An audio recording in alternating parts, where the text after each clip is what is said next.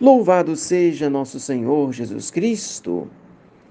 O Papa São João Paulo II, numa das audiências, em 1982, ele falava sobre a Páscoa, dizendo que a solenidade da Páscoa enche nossas almas e as encherá ainda em todo o tempo pascal, até a festa de Pentecostes, daquela alegria que vem da comemoração da ressurreição gloriosa de Cristo.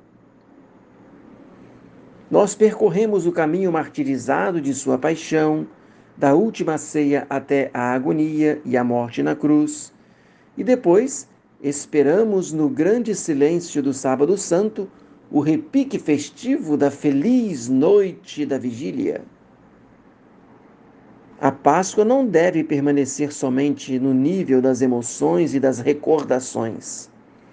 Ela deve deixar um traço, deve incidir continuamente em nossa vida, deve ser para nós todo dia motivo de encorajamento para uma vida coerente e também para uma vida que decorre de um testemunho fiel.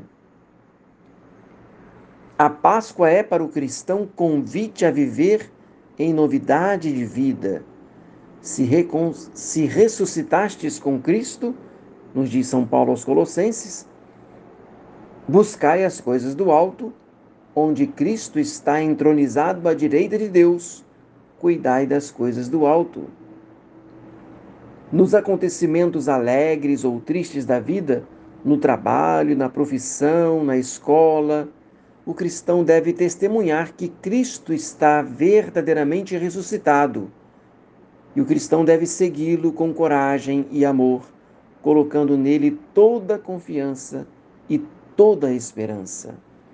Então, que a alegria pascal nos dê uma vida coerente e que assim, ressuscitados com Cristo, busquemos as coisas do alto, busquemos viver santamente e que assim o testemunho de nossa vida possa santificar as nossas ações e, consequentemente, possa levar luz de santidade para os nossos irmãos com os quais nós convivemos.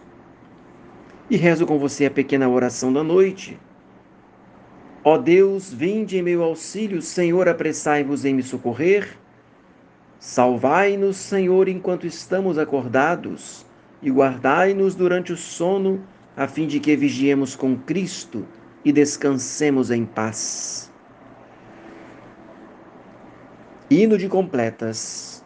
Tendo a luz desaparecida, nós vos suplicamos, Criador de todas as coisas, que sejais por vossa clemência nosso protetor e nosso guarda. Longe de nós os sonhos e os fantasmas da noite, reprimi o nosso inimigo, a fim de que nada manche nossos corpos. Concedei-nos esta graça, ó Pai misericordioso, ó Filho unigênito, que reinais com o Espírito Consolador por todos os séculos dos séculos. Amém. Desça sobre você nesta noite a bênção de Deus Todo-Poderoso, o Pai, o Filho e o Espírito Santo, que essa bênção se estenda a toda a sua família e que permaneça para sempre. Amém. Tenha uma santa noite. Salve Maria.